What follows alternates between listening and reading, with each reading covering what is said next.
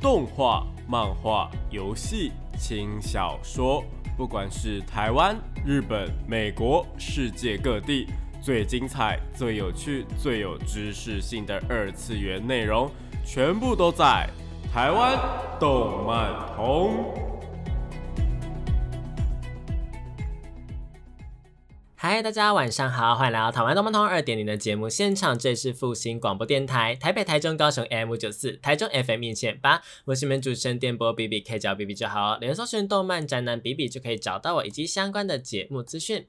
那今天呢，要跟大家聊些什么话题呢？今天的话，要跟大家先聊聊一些动漫新闻，然后呢，要来呃说一下我这礼拜呢，就是这礼拜上映了一部我觉得还蛮重要的电影，就是十月二十七的时候上映的有关于《数码宝贝大冒险零二》The Beginning 这一部电影啦。那基本上就是呃数码宝贝的前一部电影《Less Evolution》的呃半的那个续篇啦。就前一篇是描写零一的孩子们嘛，就无影版的孩子们，那零二。的话就是它的续片这样子，那整个电影观看下来的感觉，我是觉得还蛮好的啦。那就跟大家聊聊说，哎，推不推荐看？然后有没有一些呃，比方说小彩蛋啊，或者设定等等的，其实有蛮多东西可以讲的。不过呢，今天就是以一个呃观众的立场，而不是以一个分析的立场去跟大家分享，就以纯粹分享为主。那大家如果想要知道更多的内容的话呢，就可以自己去电影院里面看，好不好？好，那总而言之的话呢，我们废话不多说，先进入到我们动漫新闻的部分吧。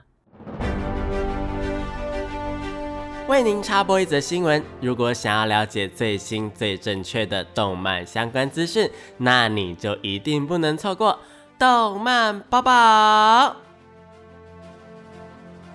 欢迎来到动漫报报，我们是你们主播比比为您播报本周的动漫新闻。那首先呢，有两则新闻都是跟葬送的福利莲有关系的，因为葬送福利莲算是十月开播以来讨论的声浪还蛮多的一部作品啦。那总而言之的话呢，第一个呃比较好玩的消息的话是福利莲的角色命名，其实呢。呃，在我们看来，亚洲人看来，或者是其他国家看来，其实都蛮正常的。福利莲嘛，然后呃，辛梅尔嘛，那其实这些名字虽然辛梅尔这个名字听起来还蛮不常见的，但是其实呃，我们都是能够接受的，因为日本人就还蛮 喜欢取一些蛮我觉得蛮帅的名字嘛。那最近啊，就在日本的推特上面啊，有呃一个蛮好玩的消息，是有位网友就跟他的德国朋友推荐了这一部葬送的福利莲。结果啊，福利莲，呃，这个东西呢，让德国的朋友们觉得非常非常困惑，因为像是福利莲这个东西，好像是它的呃这样子的名字是从德文语系去发想而来的。那可是这些东西其实都不是德国人会用的名字，所以让德国人觉得说，哎，他们为什么要这样子讲话？因为其实像是福利莲呢，在呃。德文里面的话是有点类似 freezen 的意思，就是冻结的意思。那辛梅尔的话呢，Himmel 则是呢在德文那边代表是天国。那呃海塔呢，则是代表一个呃雀跃的感觉。那艾然的话呢，则是一个铁的名字，就是它是 iron 的那种感觉啊，就是铁那个元素那个铁。所以这个就让人家觉得说，就让德国人觉得说，哎。怎么会这样子取名？因为这些都不是德国人会用的名字，然后偏偏是德国人的发音、德国人的用语，然后他们觉得哎，超级莫名其妙的。那我自己个人也是觉得还蛮有趣的啦。不过也有其他的网友就指出说，哎，其实那个呃铁这个东西啊，就还爱然这个东西呢，其实呢，呃，它可能不是德语这么简单。在美国，其实有蛮多人用这个当姓氏的。那辛梅尔啊，或者是海塔，更是就是其实呃，美国那边真的是有人在用的姓氏这样子。所以除了说福利莲之外，其实大部分的名字啊，都有在别的国家有各种的应用啦。这其实就扯到一件事情，就是语言上面的不同啦。因为有时候我们讲日文的时候，或者我们讲英文，有时候讲中文嘛，那是因为说。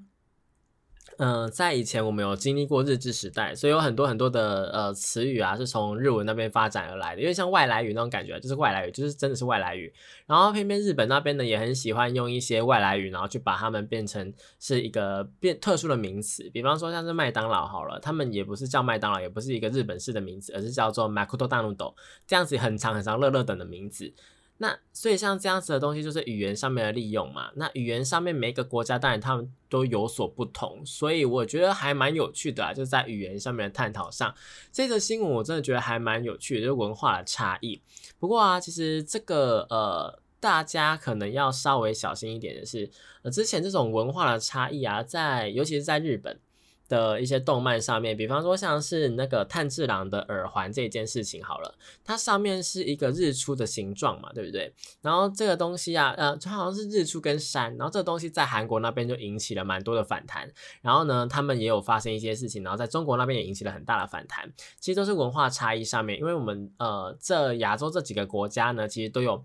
呃，比较复杂历史关系嘛，那这些比较复杂历史关系就很容易引起一些呃不必要的争端，因为可能作者本人根本就没有想到这么多，或者他根本就没有这个意思，然后就引发了这么多争端。其实都是一件我觉得蛮可惜的事情，因为大家就没有办法去呃好好的看待作品到底是怎么样子，好不好？好，那总而言之的话呢，这是一个还蛮有趣的一个消息啦。OK，好，那接着第二则 新闻的话，我自己个人也觉得还蛮有趣的。如果我看福利连的观众朋友们、听众朋友们，应该都知道说，哎，福利连里面啊有一个勇者叫做辛梅尔嘛，就 Himeru。那 Himeru 的话呢，他其实是呃在整部作品里面虽然只出现前面几集，因为他呃是人类的关系嘛，所以在这么长的历史当中、这么长的岁月当中，他当然是属于勇者小队里面第一个呃去世的人。那在这个状况下面的话，其实呃辛梅尔他会讲很多有名的话。也不是说有名的话，就他的一个呃那时候的想法，那时候的做法，其实影响了福利连很深嘛，导致说福利连在这几年呢，在这后面的期间里面啊，跟其他的人在交流的时候呢，往往都会以辛梅尔的一个角度出发，觉得说，哎，遇到一个不知道怎么做决定的事情，或者遇到一个需要去做决定的事情的时候，然后会想着说，哎，如果是辛梅尔的话呢，他一定会这样做。其实啊，这个东西就是福利连里面，我觉得算是一个蛮。呃，蛮重要的一个点，它不只是它不只是一个呃，可能拿来然后让呃福利莲去做某一件事情的一个契机，它更是说，哎，导致福利莲后面越来越了解人类感情的一个很大重点。他以前听过新美尔讲这些话，然后后面真的遇到说他单独遇到或他跟朋友们遇到这些事情的时候呢，脑中回想起这段话。就可以帮助呃福利的人更好的去了解人类的情感是什么这件事情，我觉得还蛮呃重要的在剧情上面。那为什么会提到这件事情呢？是因为最近在日本推特上面就跑出了一个 hashtag 叫做呃 Himeru 理论。那这个东西呢，其实就是新美尔理论。那这个新美尔理论的话，它的意思是说呢。呃，因为在剧情里面很常会出现这种，就是新美人跑出来，然后呃，好像在跟弗利莲说应该要怎么做，然后弗利莲就会说出，如果是如果是新美尔的话呢，肯定会这样子做，然后新美尔是这样说的，那么就是让大家就会觉得说，哎，是不是只要讲出这句话，事情就会好起来，然后就能够克服困难那种感觉？事实上，我觉得这件事情啊，还蛮有呃那个感觉的，就是如果。应该说，很多部动漫作品，或是很多的电影作品啊、影视作品啊，他们很常会帮一个重要的角色，然后帮他做出类似的一个剧情。比方说，像是呃妖精的尾巴好了，呃，那在。会长就呃第三代会长啊，他那时候可能有一阵子是死掉的，有一阵子对，后来被复活了，但有一阵子是死掉的。然后在中间战斗的时候，他们就会说啊，如果是会长的话，一定会怎么样怎么样怎么样，就是这个人已经死，然后他们很常会说这样的话，或者是你跟这个人分开了之后，然后他们会觉得说，哎，一定会这么怎样做怎样做怎样做这样子，然后就是会有一种哎，好像真的这样做会。还蛮不错的，然后就可以安稳你的呃心情啊，让你就是可以呃没有后顾之忧的选择这一条路，或者是选择这个选项，我觉得还蛮有趣的，这是还蛮有趣，而且这样的句子泛用度还蛮高的，所以说，嗯，这样的句子啊或这样的剧情，其实不只是鼓励了福利连里面的福利连，更是鼓励了我们大家。因为其实我们在看《福利人》这部作品的时候，并不是追求说，呃，要看到多精美的战斗。虽然说最近在第八话，它那个呃，就是标题重重拾回这个东西呢，呃，我觉得还蛮精彩的，就是整个战斗的氛围跟那个气势，跟那音乐出来，就让人家呃皮起了鸡皮疙瘩这样子。其实在人物的设定跟刻画，我觉得都还蛮厉害的。所以说，整部作品我们虽然说不是看这些东西，但他们还是画的很好啦。但这主要真的是我前面讲的是有关于他福利莲的一生，那福利莲的慢慢的成长啊，到了解人类啊，了解各式各样的情感这些东西，我觉得还蛮棒的，就推荐大家去看一下福利莲啊，好不好？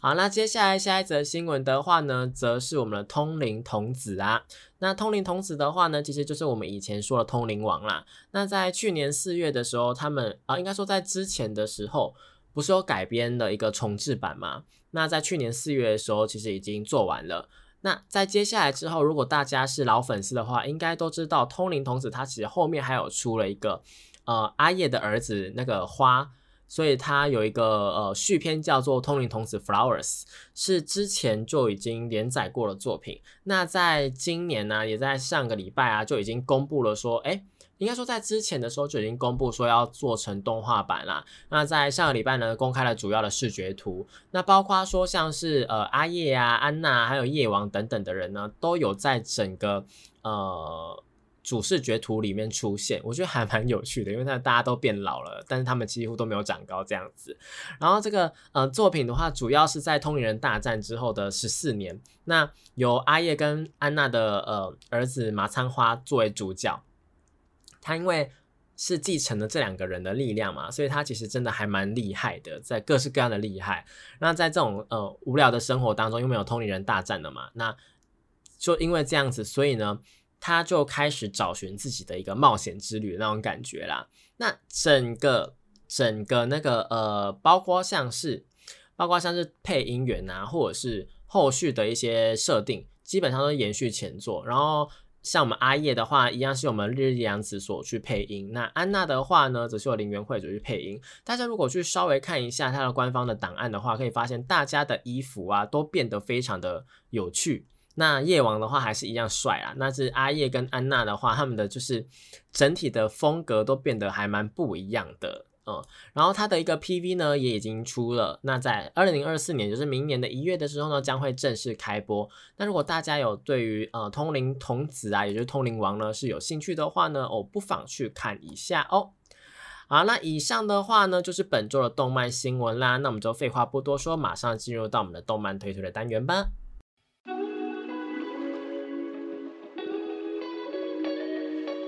少年少女、热血感动、悬疑推理、恐怖血腥、御教娱乐、恋爱放闪、BLGL，各式各样的动漫作品推荐，全部都在动漫推推。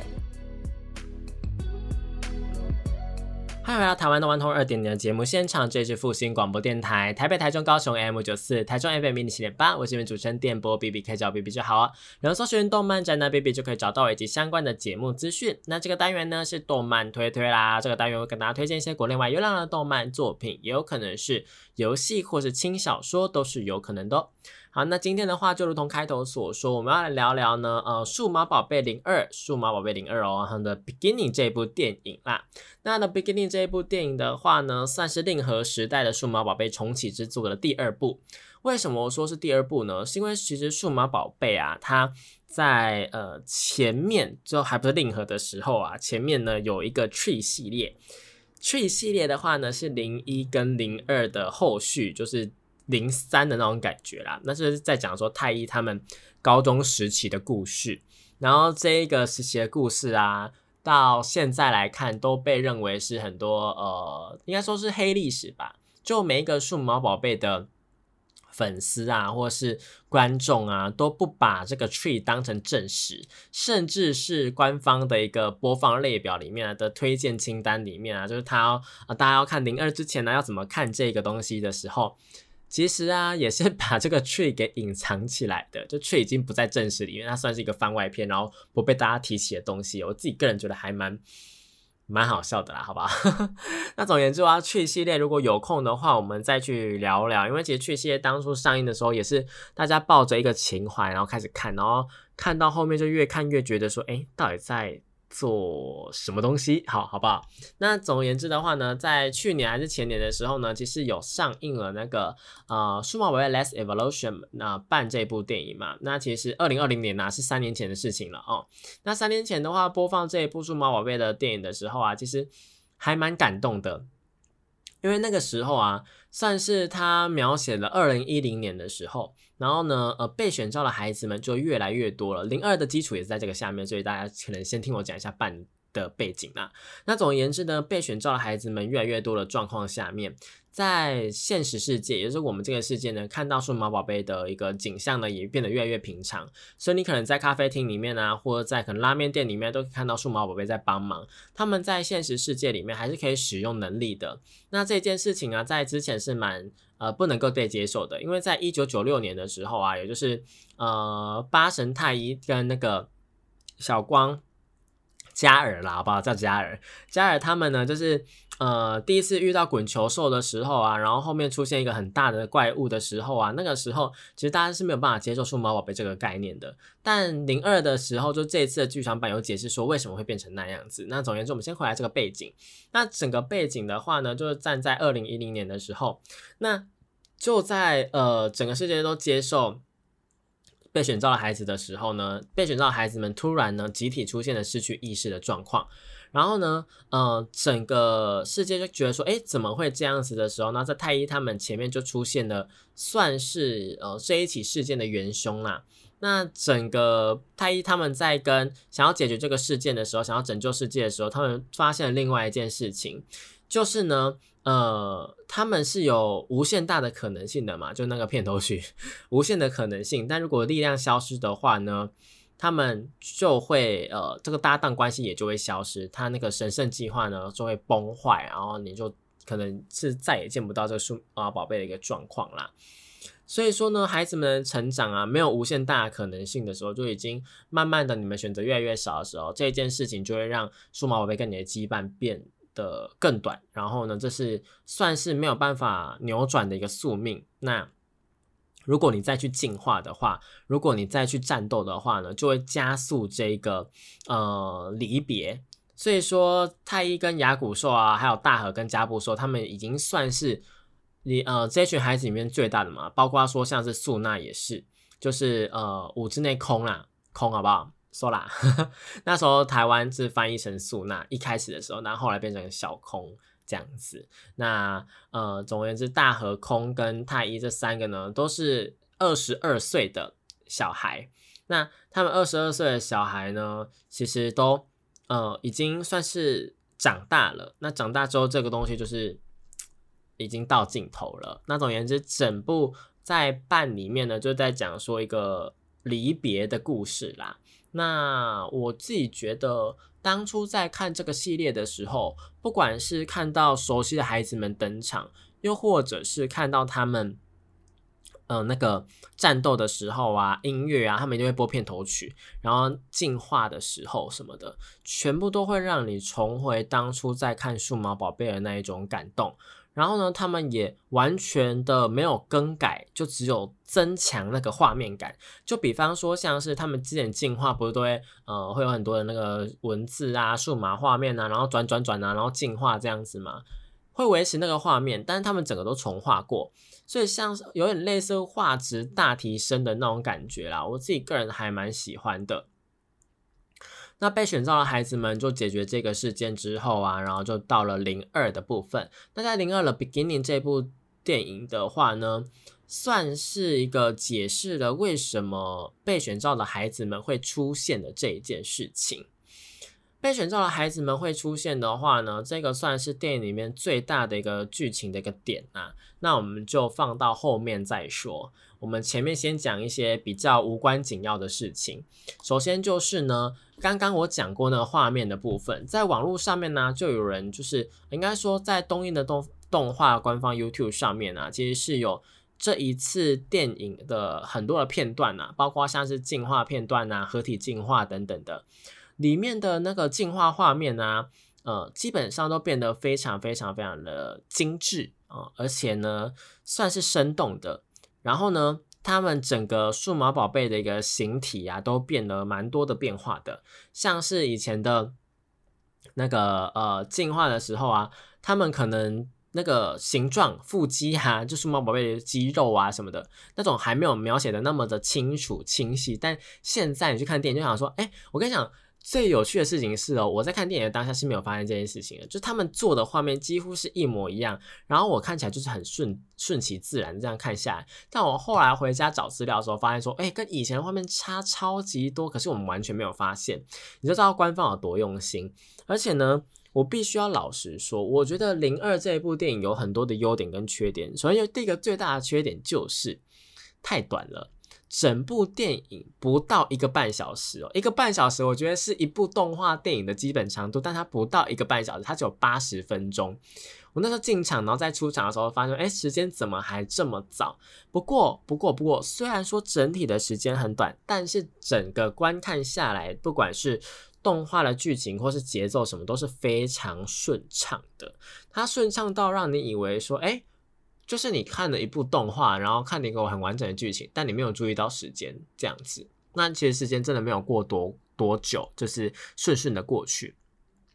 然后第二个比较大的缺点的话呢，我觉得算是说它的主要的剧情啦，主要的剧情算是前面讲的，在解析说为什么被选召孩子们会出现这一件事，然后有一个新的角色出现，跟一个新的宝可梦出现是呃乌龟梦嘛，乌龟梦它。呃，算是整个作品里面跟那个这次的主角雷滚，那雷军呢跟 乌古兽呢，对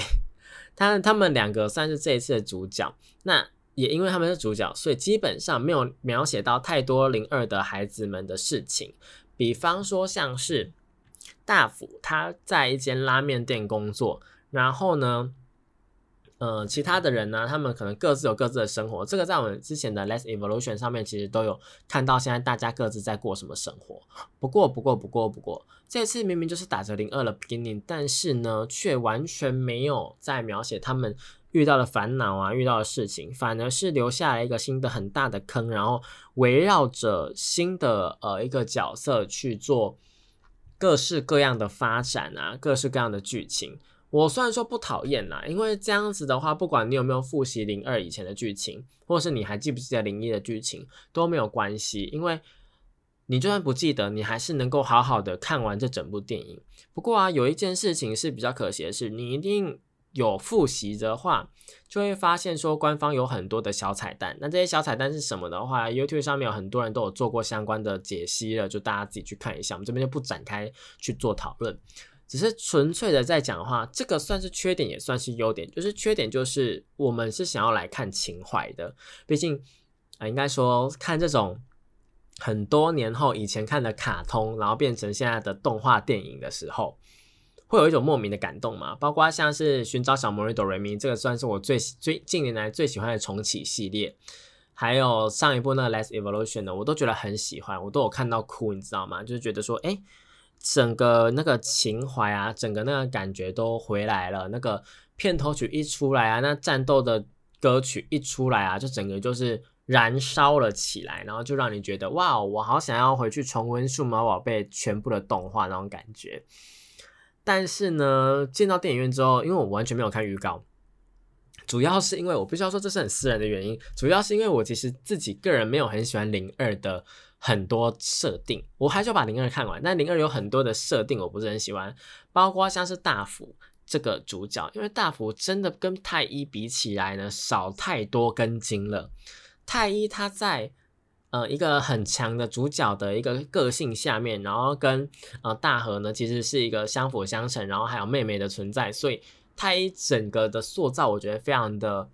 呃非常的人能够接受，但大福就是一个。嗯，很冲的男孩子，他也充满了那种主角的很多的个性，但偏偏好像就没有那一种主角的那种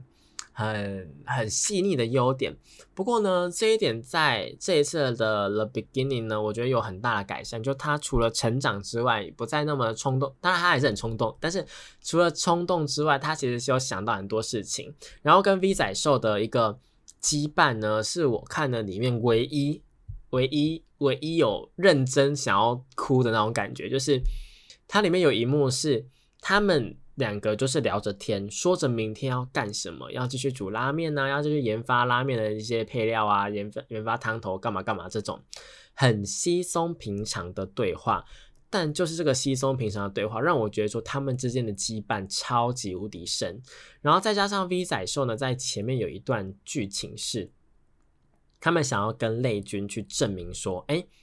就算没有呃，应该说他们的感情并不是虚假的，所以就 V 仔兽就跟大福说，哎，把你的手伸出来，然后他们就互相的击掌还是握手，忘记了，反正就是碰拳这样子。然后呢？就展现给泪君看，然后他们就说：“你看，这就是友谊。”然后在场的所有人就傻眼，然后接着就笑出来。但是我就觉得说，这个就是 V 仔说跟大辅之间的关系。以前我觉得很烦，以前在看零二的动画的时候，就觉得说：“哇，这两个这两个组合虽然说很配，但就是他们两个怎么那么的那么的让们让人家容易生气。”但在很多很多很多的故事之后，然后到现在，我就是有一点点看懂他们到底在干什么那种感觉。我就觉得说他们这样子真的是天作之合，而且呢，他们这样的个性始终如一，不会因为说长大之后，然后就觉得怎么样。那这一点是让我觉得很感动的，反正是大福让我感动了。那为什么我会零这零二的设定就是大福让我觉得不喜欢？然后就是以前呐，所以我就是呃在零二这个电影版出来的时候，那预告我完全没有看，然后就直接在虽然说我还是当天就进去看的，因为朋友的邀约，那我就蛮庆幸自己有来看的，因为就觉得哎。看到了不一样的大福，然后就整个是心情就不一样了。不过老实讲，老实讲哦，在零二里面呢，我觉得，呃，包括说像小贤啊、小金啊，然后那个一枝啊，然后那个阿五嘛，嗯，阿五他好像是阿五吗？因为台湾的翻译，我上次看的时候，其实我一直都也没有很注意他们的名字，因为我都认识嘛。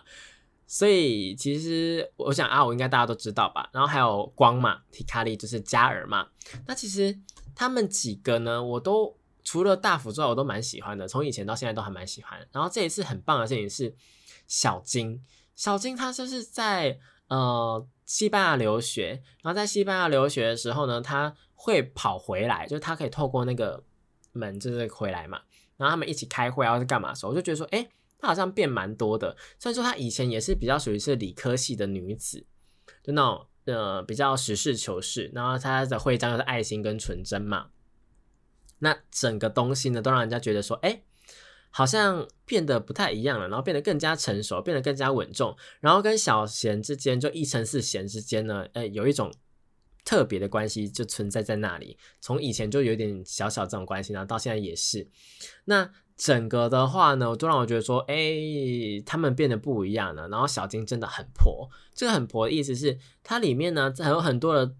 剧情是跑出来阻止大辅他们，或是跑出来吐槽他们，或者是跑出来讲出一个解决方法等等，这种都让我觉得说，哎，他变得不一样了。那虽然说他以前也是这种个性，但是他变得更加的成熟稳重，然后变得更加的好看，然后整个造型也是一个非常的。华丽呀，然后算是整个主角群里面，我觉得变化整个外形变化最多的，然后最好看的一个。然后一只的话呢，则是目前的一个呃高三的学生，就整个年纪的话呢，大辅是二十岁，然后一成是贤的也是二十岁，然后呢小金二十一，然后一之的话十八，呃阿月呢就是阿五啦，阿五跟小光的话呢，同样都是二十岁这样子。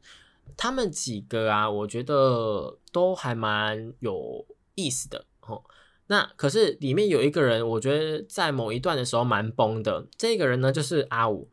阿五他从跟巴达兽就是在一起之后啊，其实里面他有很多很任性的片段。他任性来自于小孩的纯真跟小孩的希望，然后这些东西就带领太一他们过了很多的难关嘛。但一直到零二的时候，零二从他长大之后啊。我其实就觉得说，哎，他虽然说还是维持了那个善良的心，可是到这一次的 beginning，他中间有讲一些话，我觉得是蛮，算是我觉得，哎，他怎么会这个样子讲？是回到那个任性的时期吗？还是说他没有长大呢？就让我有这样的怀疑。大家可以去看一下，就是去看一下电影的人就知道。我自己个人还蛮不喜欢那一段的。然后接下来就是很明理。很明理，很明理，很明理，然后就只有这个人就突然跳出来说：“哎，他觉得怎么样，怎么样，怎么样的？”我就觉得，嗯，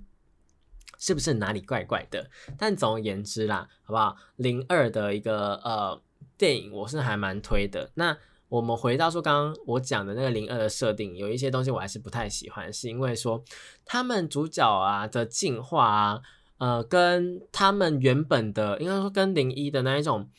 感觉很不一样，数码宝贝大冒险的感觉很不一样。就开始合体进化之后啊，变成是人面人面战鹰兽跟那个呃古神兽，我都觉得说，嗯，不是很喜欢他们的造型，因为零二的造型都觉得很奇怪，你知道吗？就他们合体进化就变得很奇怪。然后他们其实很多很多很多的那个呃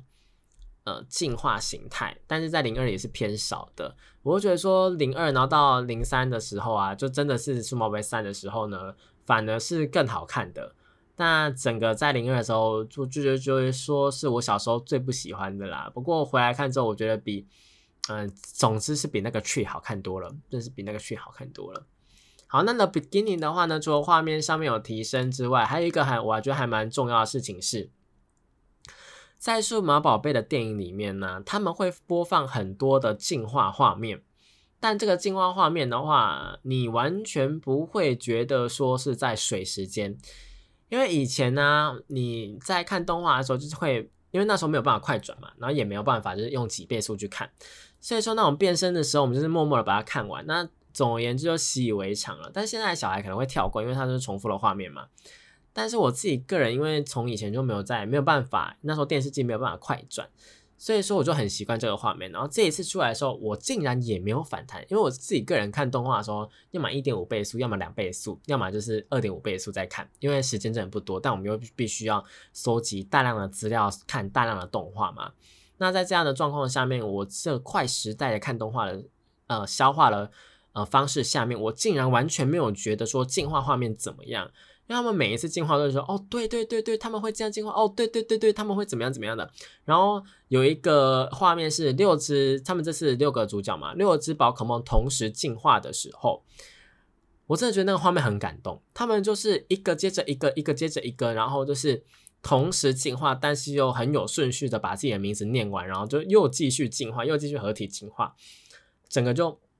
让人家觉得说，哎。好好看哦，完全没有在水时间，完全就是在给我们情怀，我们就是要看这种东西。虽然说剧情完全没有提零二的孩子们的事情，但整个数码宝贝的感觉都回来了。我自己个人真的超级喜欢的。好啦，讲到这边的话，我们先暂时休息一下，听一首好听的歌曲吧。欢迎回到台湾东方二点零的节目现场，这里是复兴广播电台，台北、台中、高雄 M 九四，台中 FM 一千八，我是你们主持人电波 B B，可以找 B B 就好。有人搜寻动漫宅男 B B 就可以找到以及相关的节目资讯。好，那我们接着呢，来再讲一下零二 beginning 的一个呃故事好了。那这个部分呢，这个片段这个段落就会讲到呃剧情的部分。所以如果还没有看过的听众朋友们呢，呃，我自己个人是觉得说不，呃，我们先讲结论好了。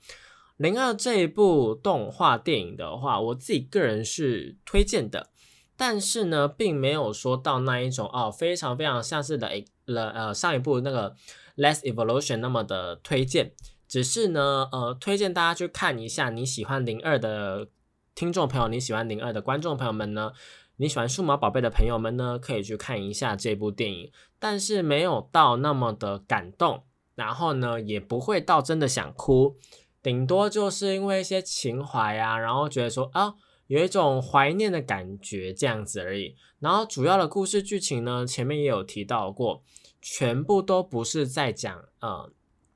主要的那六个孩子的故事，主要都是在讲说这一次新的电影角色类君的一个故事。所以说，如果是想要看到零二的那些孩子们的故事的呢，也可以不要抱有期待。不过我还是推荐的原因呢，是因为整体的制作还是非常的精良。然后呢，如果说你是喜欢看动画电影的人呢，我还是推荐去看的，可以把它当成一部独立的作品来看。然后呢，最后面呢，其实有提到，应该说里面有提到蛮多的问题的。那我们现在就一一来跟大家讲。但总而言之的话呢，如果你还没有看过的话，刚刚那些就请大家就先去看过，好不好？好，那我们接下来讲剧情。剧情的部分的话呢，是以大辅为首的这六位被选召的孩子们嘛，也就是零二的这几位孩子们呢，现在都已经二十岁左右了。那呃，在这个时候呢，一个很大很大很大的数码蛋呢，就突然出现在东京铁塔的上面。那这东京铁塔的上面呢，就呃一颗很大的数码蛋，它那个很大的幅度是你把整个东京铁塔横放差不多那个宽度这样子，它的一个概念是这样。然后呢，某一天就突然它出现之后，就突然传送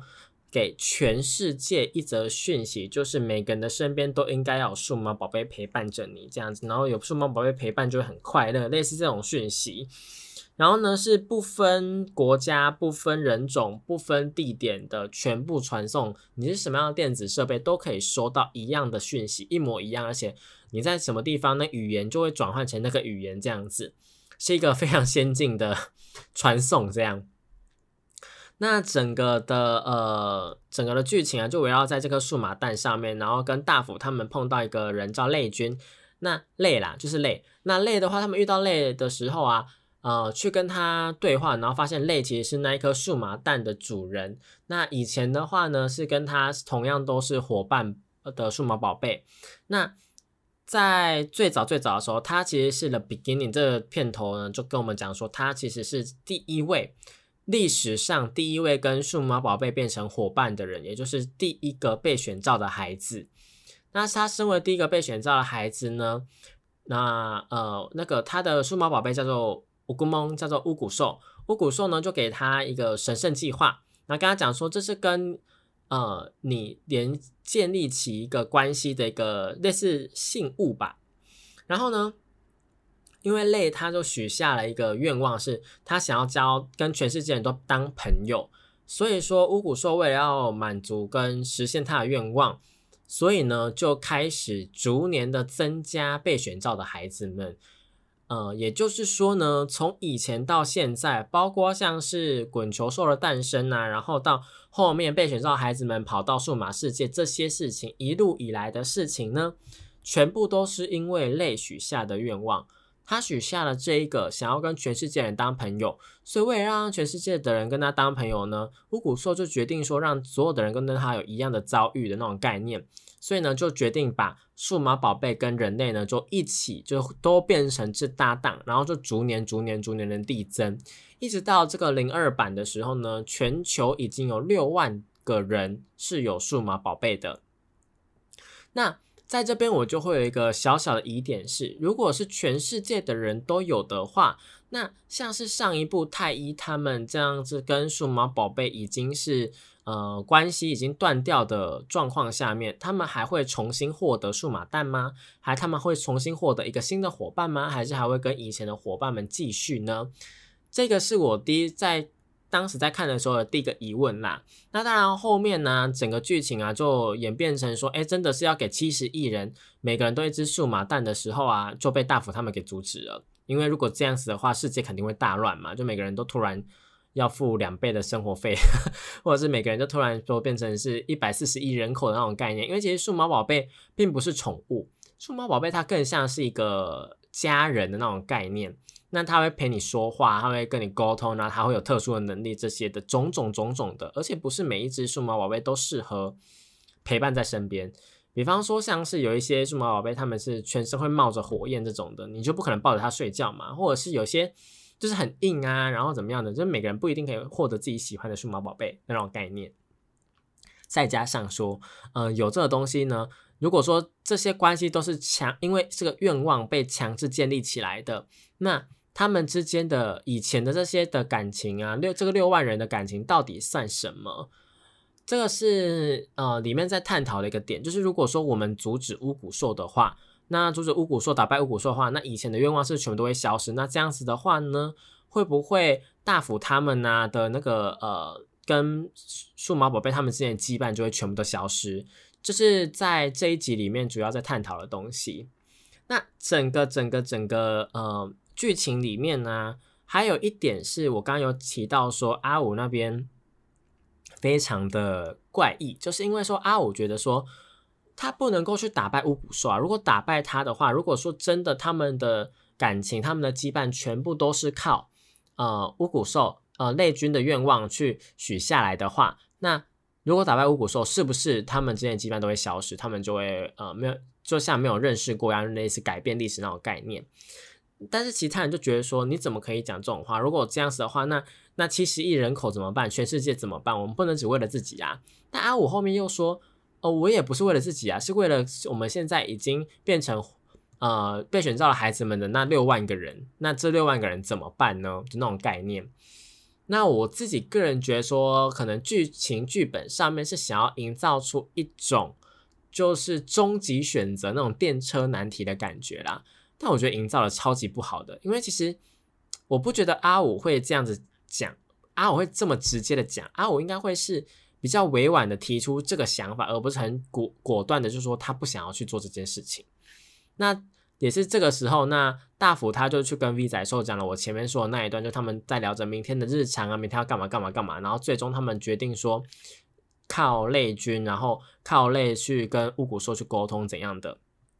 那最后他们还是打败了五谷兽。那打败五谷兽之后啊，就发生了一件事情，就他们之间的羁绊都没有真的消失了，就还是陪伴在彼此身边，因为他们已经不是他们应该说从一开始他们就相信自己并不是靠这种。呃，愿望，所以才真的在一起的。因为像是，呃，迪路兽是呃，Hikari 就是呃，加加尔他去兽马世界迎接回来的嘛。那像这种状况的话，又该怎么解释呢？这种概念，所以他们从一开始就坚信，并不是全部都是他的愿望。那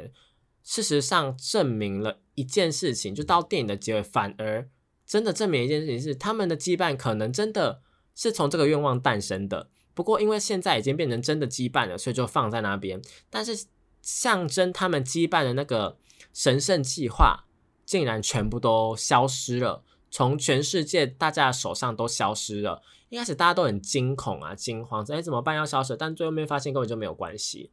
那呃，就有人就六个孩子就有在问说，那当初这个神圣计划到底为什么要创造这个神圣计划呢？是为了要让大家有一个象征嘛，让大家就联系彼此嘛？但我 就很想要吐槽说，没有没有没有没有没有，这一切都是因为厂商要卖玩具。大家知道吗？这是题外话。但大家知道说，以前的卡通啊，他们都会设计很多的，比方说像是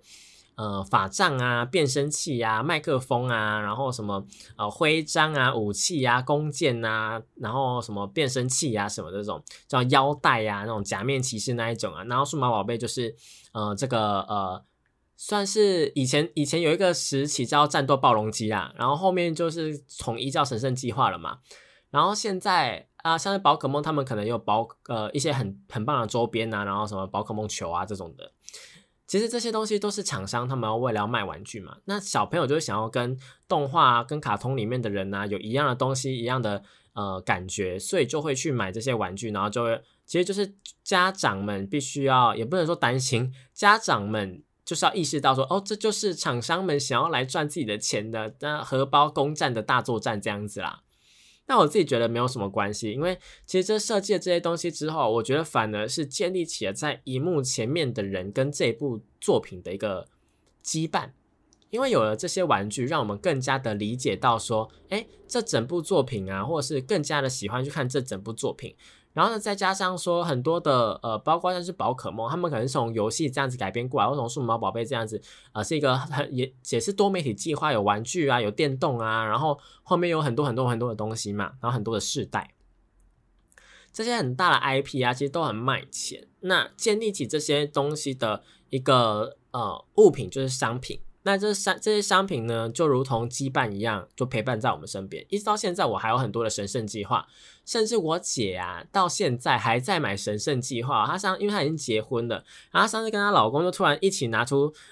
最新型的神圣计划，然后在那边培养他们自己的数码宝贝，然后跟我说他已经养到大变兽好几次。我想说他是不是买买到盗版的，怎么一直养到大变兽？反正总而言之的话，就是一直有这种数码宝贝啊，一直有这种，比方说像是塔克马吉这种东西出现，我觉得都是。现代人呐，或者孩子们的一个很重要的东西，有这些东西呢，我们才能够跟呃这故事更加有连接。所以回到说剧中的人在问说，哎，到底为什么需要这个东西？虽然说我很清楚知道这是在他们世界以外，我们现在这个真实世界里面是为了商人们为了要卖东西，为了要赚钱，所以特地设计的。但在剧中的话呢，如果没有这个神圣计划，包括说像是他们的徽章怎么办？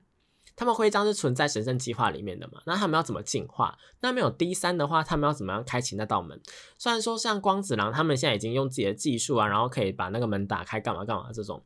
但如果没有神圣计划的话，他们到底应该要怎么运作呢？然后还有的就是，他们是跟上一部作品《The Last Evolution》是啊，《Last Evolution》是同一个世界观嘛，同一个剧情线嘛，就延续下来的。那太一他们的神圣计划已经算是他们唯一的，虽然说已经坏掉了，